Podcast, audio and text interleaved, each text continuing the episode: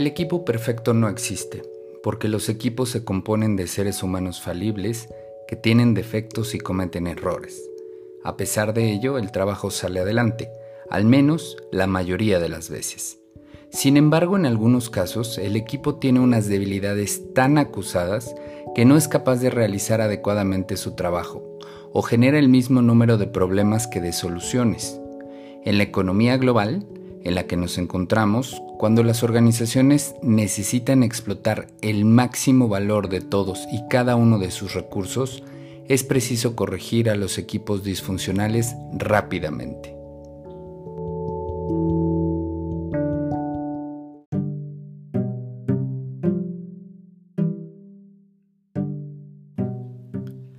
Los equipos disfuncionales pueden tomar muchas formas. Entre ellas encontramos 1. El equipo de los individualistas. Todo el mundo mira por sí mismo, por su departamento o por su función. La competencia por conseguir poder y la resistencia pasiva son prácticas comunes. 2. El equipo de facciones.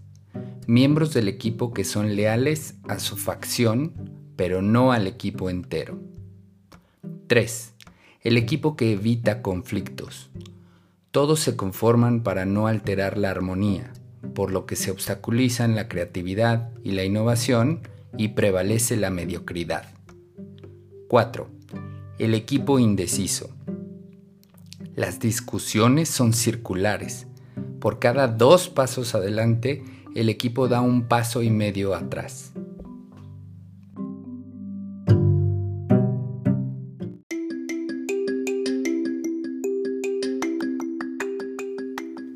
Detrás de la mayoría de las disfunciones de los equipos se esconde la falta de confianza, la incapacidad de entablar un conflicto productivo o la existencia de un objetivo poco claro.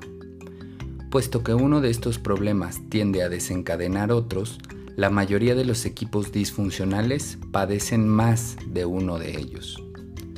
Los consejos de este podcast te ayudarán a diagnosticar qué perjudica a tu equipo y ofrecen un remedio para abordar estos problemas.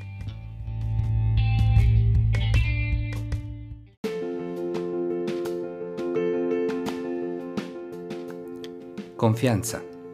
La falta de confianza es el problema más común de los equipos.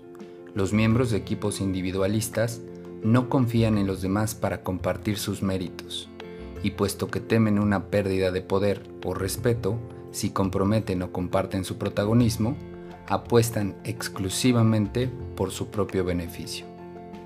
En los equipos de facciones, la dinámica es similar, con la diferencia de que son las facciones y no los individuos las que desconfían entre sí y sienten la necesidad de competir por los recursos y el reconocimiento de la empresa.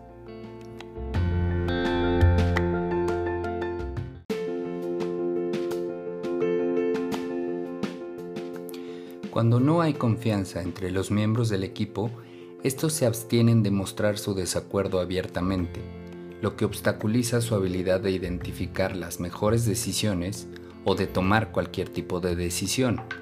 Además, cuando los miembros del equipo carecen de la confianza suficiente para discrepar y debatir de forma saludable, pierden la oportunidad de construir un vínculo más sólido. Los buenos equipos muestran su desacuerdo continuamente. Como en un buen matrimonio, las discusiones fortalecen la relación.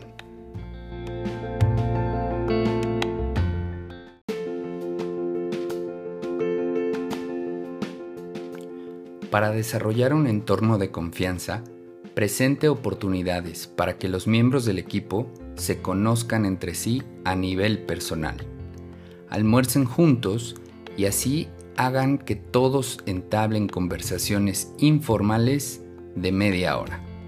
Si resulta apropiado, anime a los miembros del equipo a que hablen un poco más sobre sí mismos durante las reuniones grupales, sobre su educación, sus familias, sus aficiones o sobre viajes que hayan realizado recientemente. Es una técnica sorprendentemente eficaz. Estas pequeñas revelaciones de información personal pueden ser el camino para ayudar a otros individuos a comprender las acciones de los demás y aceptarlas con más facilidad.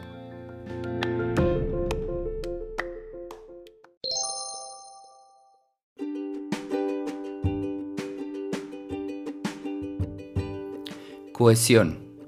La cohesión del equipo se ha convertido en un problema en los últimos años. El motivo de ello es que hoy en día en el transcurso de un año de trabajo, los empleados participan en más equipos distintos que hace cinco años. Actualmente los empleados se ven arrastrados hacia muchas direcciones. Es más difícil que se comprometan con un equipo y es más complicado para el líder crear una identidad de equipo sólida. El primer paso para desarrollar la cohesión del equipo es reforzar los vínculos entre los miembros que lo conforman. Una forma de hacerlo es que cada persona realice una prueba de personalidad, como la de Myers-Briggs, y que compartan los resultados con el resto del grupo. Esta experiencia no solo mejorará la confianza en el grupo, sino que además permitirá conocer mejor a los otros miembros del equipo y afianzará las relaciones entre ellos.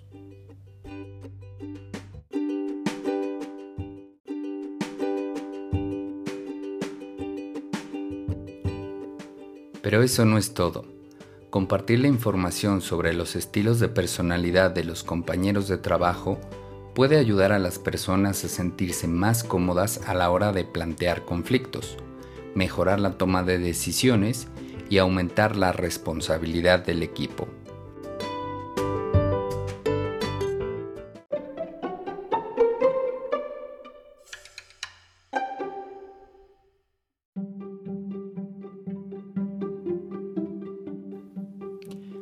Objetivo claramente definido. Cuando los miembros de un equipo parecen estar más centrados en alcanzar sus metas individuales o las de su facción, puede que la causa no sea la competitividad, sino que se deba a que el objetivo del equipo no esté bien definido. Si los miembros del equipo no tienen una meta específica, es probable que se centren en otros aspectos. Una meta clara, bien comunicada, genera energía y entusiasmo. Es fundamental que los miembros de un equipo sean responsables de su rendimiento individual y del de todo el grupo. Conseguir que todos se centren en un mismo aspecto genera cohesión. La indecisión es una señal muy reveladora que indica que es necesario aclarar las metas del equipo Incluso sus empleados más capaces se mostrarán reticentes a tomar decisiones si no están seguros de su cometido y todo su talento y experiencia estarán mal planteados.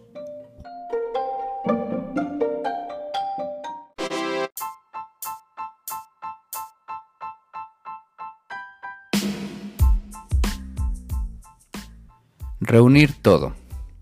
El primer paso para construir confianza y cohesión es aclarar el objetivo del equipo. A continuación, junte a todos los miembros de su equipo y hágale a cada uno de ellos las siguientes preguntas. 1. En equipos anteriores en los que ha trabajado, ¿qué acciones llevó a cabo que afectaran al trabajo de equipo? Número 2 ¿Cuál es su responsabilidad en este equipo? Número 3. ¿Qué cree que se interpone en su camino? Número 4. ¿Qué ideas tiene para afrontar estos desafíos? Y número 5. ¿Qué le enorgullecerá cuando finalice este proyecto? Las respuestas de todos los miembros, compártalas y debátenlas con todo el equipo. Esto ayudará a pensar en los resultados específicos relacionados con la meta general del equipo y también le ayudará a comprender y confiar más en los demás. Cerrará las brechas entre las distintas facciones y unirá el trabajo de todos en torno a un propósito común.